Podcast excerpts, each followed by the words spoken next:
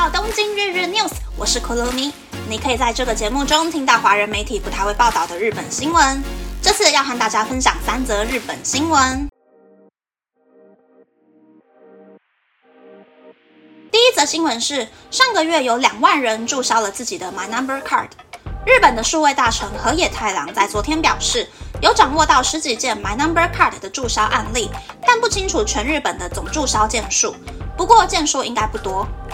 但其实从二零一六年 My Number Card 开始发行以来，累积的注销件数就达到了四十七万张。光是上个月一系列系统出包的问题爆发后，就有两万张 My Number Card 被注销。但数位大臣表示，这是因为在四月搬家季之后，超过九十天以上没有办理地址变更的案件增加，导致 My Number Card 失效，和人民不信任 My Number Card 的系统无关。第二则新闻是，JR 东日本发表各路线的载客量，并表示要废除百分之三十的车站。JR 东日本在昨天公布了去年度包含新干线一共六十九条线路、两百零三个路段的载客量，其中每日载客量低于一千人的路线，总共是三十条路线、五十五个路段，占了将近百分之三十。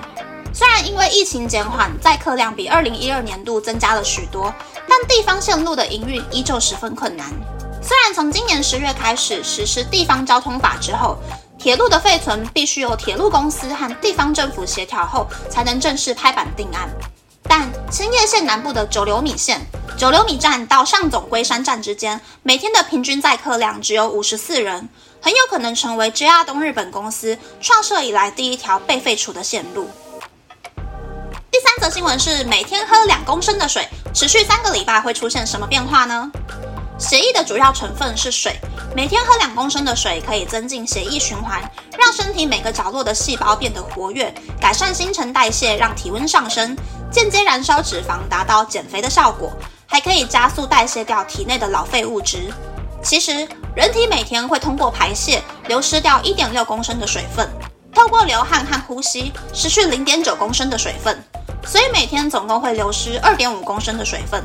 这会让我们联想到每天要喝二点五公升的水，但实际上每个人的喝水量都不一样。以二十二岁到六十五岁健康的成年人来说，每天最少要喝体重乘以三十五公克的水，也就是五十公斤的人每天最少要喝一千七百五十公克的水。但如果每天喝两公升以上的水，持续三个礼拜会出现什么状况呢？一、肠胃变得健康。二、改善便秘；三、跑厕所的次数增加；四、皮肤变得水润有光泽。根据每个人的体质和生活习惯，可能会出现更多不同的变化。在这个容易中暑脱水的季节，有意识的增加喝水量，可以让身体变得更健康哦。以上是这次和大家分享的三则新闻。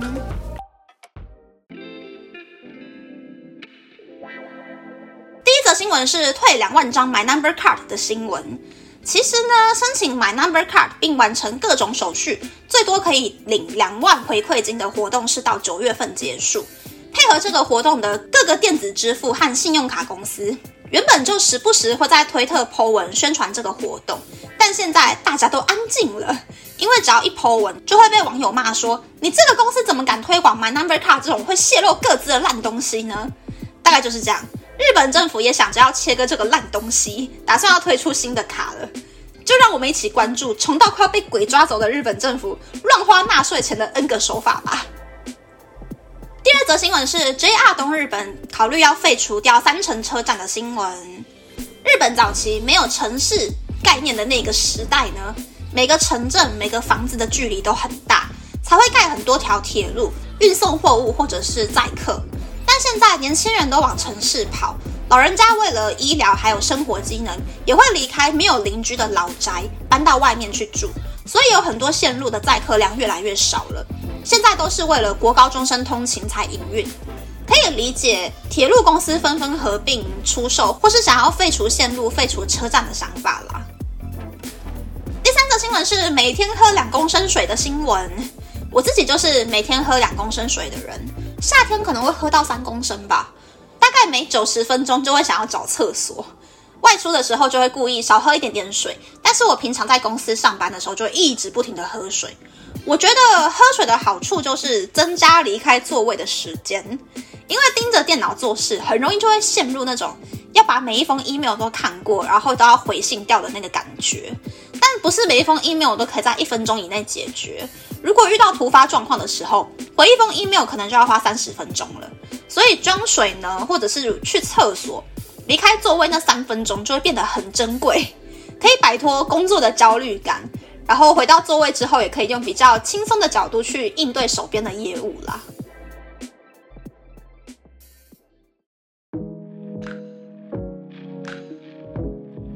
接下来想和大家分享日本乡下的电车生活。之前聚餐的时候呢，听一位山口县出生的前辈说，他高中的时候是坐一小时只有一班的电车通勤，上课的时候。电车司机会尽量等他们这一些学生几秒钟，让学生都可以坐上车。但如果不小心错过电车的话，就要打电话请家人开车载他去学校。